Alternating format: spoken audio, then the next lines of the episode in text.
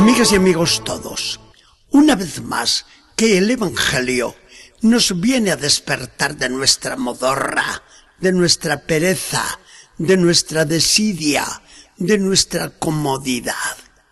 No nos gusta el riesgo, la aventura, la vida heroica, y nos empeñamos en caminar siempre por carreteras asfaltadas sin esfuerzo alguno, y de entrar por puertas amplias por las que cabe todo. Viene hoy el Señor y nos previene. Al tanto con esa vida tan peligrosa, a ser un poco más valientes. La ocasión para este consejo tan austero y que no nos gusta naturalmente, se la da la pregunta de uno del auditorio mientras Jesús camina decidido hacia Jerusalén, donde le espera la cruz, y le dice, Maestro, ¿son muchos o son pocos los que se salvan? ¿Cuánto que nos gustaría a nosotros haber tenido una respuesta clara de Jesús? Pero Jesús fue más listo y no quiso responder.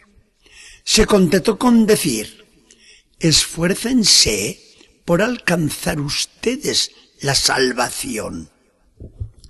Si hubiera dicho, son pocos, muy pocos los que entran en la vida eterna, nosotros nos hubiéramos sentido aterrados, pesimistas, acobardados, y la vida hubiese sido una tortura. Si por el contrario hubiese dicho Jesús, no, hombre, ¿cómo quieres que sean pocos los que se salven? Se salva la mayoría, que para eso viene yo al mundo. Nosotros entonces hubiéramos tomado la vida en broma, o poco menos. Porque desgraciadamente no es raro oír expresiones como esta. Mis pecados, sí, son muchos y graves, pero ya pagó Jesucristo por mí y la salvación la tengo segura. Quienes así piensan y hablan, dejan todo al Señor y no aportan ellos esfuerzo alguno. Queramos que no, esta hubiera sido nuestra actitud ante el Señor, de desesperación porque nos hubiéramos dicho, no hay nada que hacer, todo está perdido o bien de frescura y de temeridad, porque hubiéramos pensado, ¿para qué molestarse? Jesucristo lo ha hecho todo, me basta mi fe en Él. Al pensar y al actuar así, hubiésemos tenido eso que hemos dicho, o una vida atormentada, o una salvación en grave peligro. Viene ahora Jesús y con mucha prudencia y bondad nos responde sin responder directamente a la pregunta, sino indicándonos cuál debe ser nuestra actitud. Y así nos dice, esfuércense en entrar por la puerta estrecha, porque les aseguro que muchos querrán meterse allí y no lo conseguirán. Al llegar el dueño de la casa, cerrará la puerta y los que se hayan quedado fuera comenzarán a golpearla gritando, Señor, ábrenos.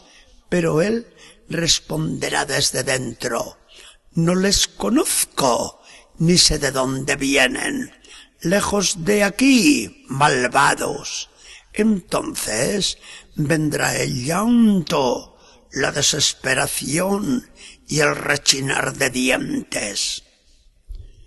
Y a esos que ponen toda su seguridad en la fe que tienen en Jesucristo, pero sin aportar su propio esfuerzo, les advierte el mismo Señor. Algunos vendrán diciéndome, Señor, Señor, acuérdate que hemos comido y bebido contigo en la misma mesa y te hemos escuchado cuando nos hablabas en nuestras plazas. Pero yo les responderé. Les repito que no sé quiénes son ni de dónde vienen. Ahora preguntamos nosotros, ¿se muestra Jesús demasiado duro y riguroso al hablarnos así? ¿No tendremos más bien que agradecerle el habernos prevenido con tiempo para evitar la catástrofe? En la última guerra mundial y en un frente muy arriesgado, estaban los jefes del Estado Mayor comiendo, bebiendo y pasando la noche muy divertidos. Un oficial no quiso fastidiarles la fiesta y se cayó lo que sus ojos veían.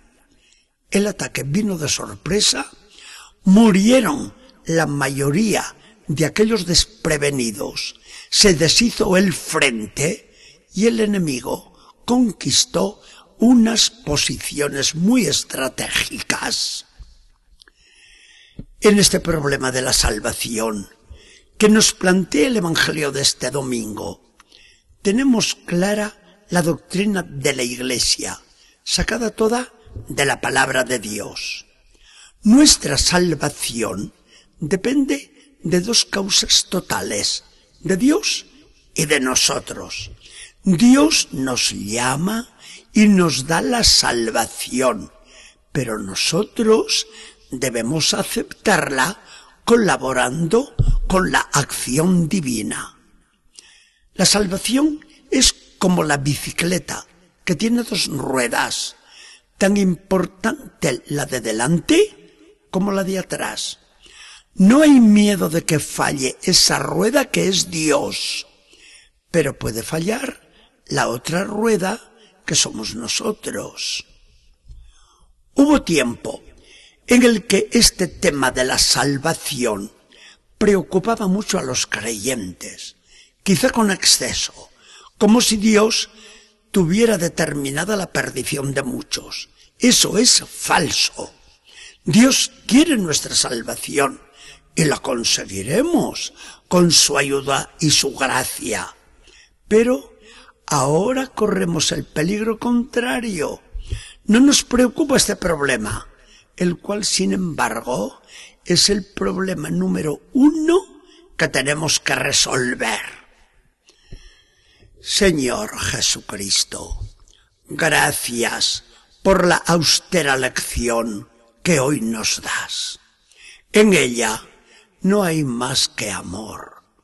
Eres el amigo de la verdad que no nos engaña, que nos previene, que nos ayuda, que nos da todo. Queremos salvarnos y contamos contigo. Quieres salvarnos y tú cuentas con nosotros.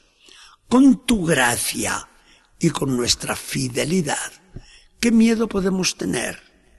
La puerta de tu corazón y con la de tu corazón la del cielo permanece abierta de par en par.